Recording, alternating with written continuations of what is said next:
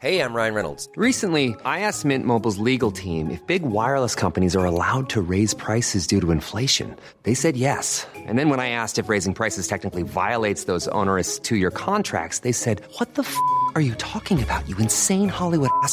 So to recap, we're cutting the price of Mint Unlimited from $30 a month to just $15 a month. Give it a try at mintmobile.com slash switch. $45 up front for three months plus taxes and fees. Promo for new customers for limited time. Unlimited more than 40 gigabytes per month. Slows. Full terms at mintmobile.com.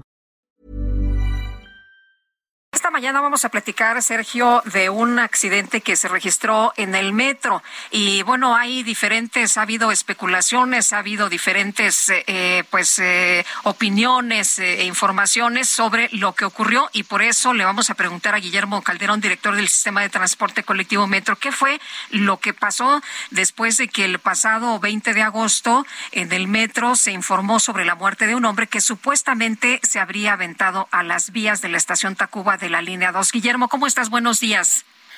Muy buenos días, Lupita. Buenos días, Sergio.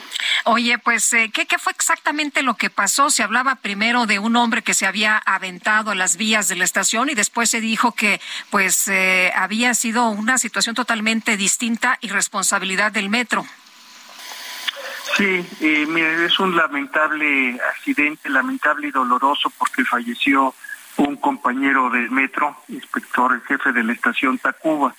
Es, eh, ocurre el sábado 20 a las eh, por la mañana, a las 9.23 se comienza a registrar eh, en las videograbaciones, en las comunicaciones por radio y en las bitácoras una serie de episodios de este accidente trágico.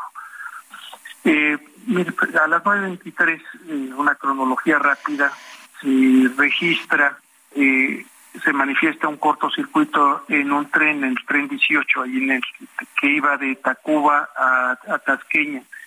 Eso eh, provoca, este corto provoca la suspensión del servicio, se informa al centro de control y eh, llega un tren en contrasentido e identifica que está una escobilla, es un elemento por donde se eh, alimenta de energía eléctrica el tren, desprendido.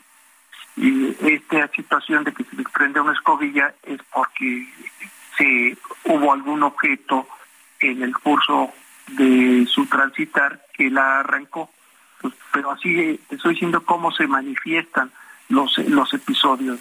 Entonces, una escobilla desprendida que provoca un cortocircuito, se identifica de dónde es, se informa al centro de control y la parte muy importante que quiero destacar es que no solo hay un procedimiento, hay algo que tiene una jerarquía superior, un reglamento para el tránsito de personas en las vías, un reglamento muy estricto eh, que todos los eh, trabajadores del metro deben eh, saber deben aplicar.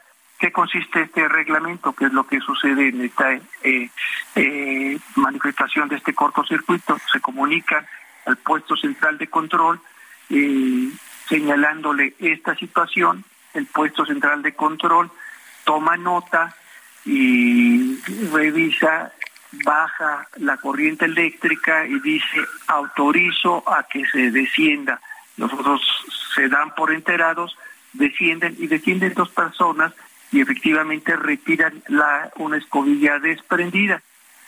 Ese es, todo, el corto se presenta a las 9.23, que termina esta recuperación de la escobilla eh, a las 9.48, es sábado 20, es hora eh, con afluencia importante.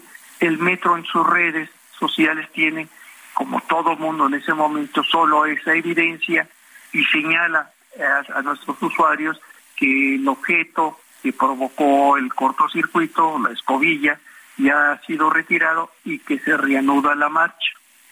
Se reanuda la marcha y avanza eh, uno de los trenes y metros adelante de la estación se percata de que hay un cuerpo de una persona.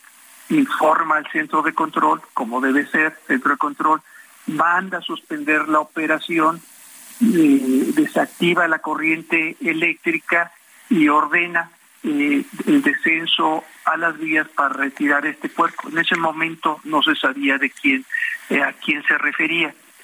Eh, por protocolo también y por la, hora, el metro informa en sus redes sociales, como normalmente ocurre cuando hay un arrollado en el túnel. presuntamente, es la palabra que usamos, alguien se arrojó a las vías y ha sido arrollado. Así se manifiesta eh, la red del metro a las 9.56, porque es la información como va tra transitando. Es hasta las 10 y 20 de la mañana donde al hacer los grupos de seguridad y rescate la recuperación del cuerpo, se percatan de que hay una identificación que corresponde a nuestro compañero jefe de estación. Y bueno, entonces comienza eh, la recuperación del cuerpo, la entrega, la llamada al Ministerio Público, siempre que hay un arrollado, se notifica eh, al Ministerio Público, se levantan las actas ministeriales y todo el procedimiento eh, adicional. Bueno, el, finalmente, pues, después de toda esta larga descripción, don Guillermo, eh, ¿tenemos idea de, cómo terminó esta persona en las vías? Sí, hubo, eso es precisamente toda esta información, los videos, las grabaciones, obran en poder de la Fiscalía desde el primer momento y eh, lo que se presume pues es que hubo una eh, cuestión de no aplicación del procedimiento adecuado y lo que se está investigando es eh, de, del procedimiento de descenso a vías, donde hubo la falla, la falla, el error humano en el procedimiento de autorización o de solicitud de descenso a las vías, eso es lo que tendrá que determinar la, la Fiscalía, Sergio. No sé, e, en redes sociales escribe Aldair Hernández y dice que es sobrino de Eduardo Hernández, eh, que era el jefe de la estación del metro de la línea 2 y que pues la familia está exigiendo justicia, pero eh, también que, que les digan, eh, que les den información, pero nadie los ha apoyado. ¿El metro ya los está apoyando? ¿Ya habló con la familia? ¿Ya tienen contacto con ellos? Desde el primer momento, Lupita.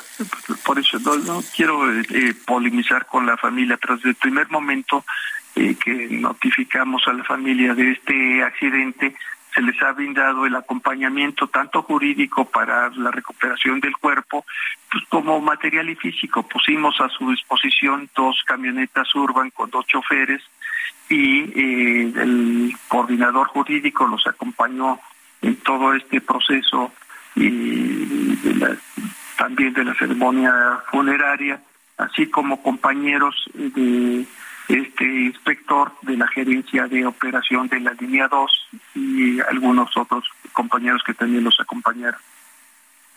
Mira, muchas gracias como siempre por conversar con nosotros. Muy buenos días. Buenos días, Lupita Sergio, a sus órdenes. Hasta luego.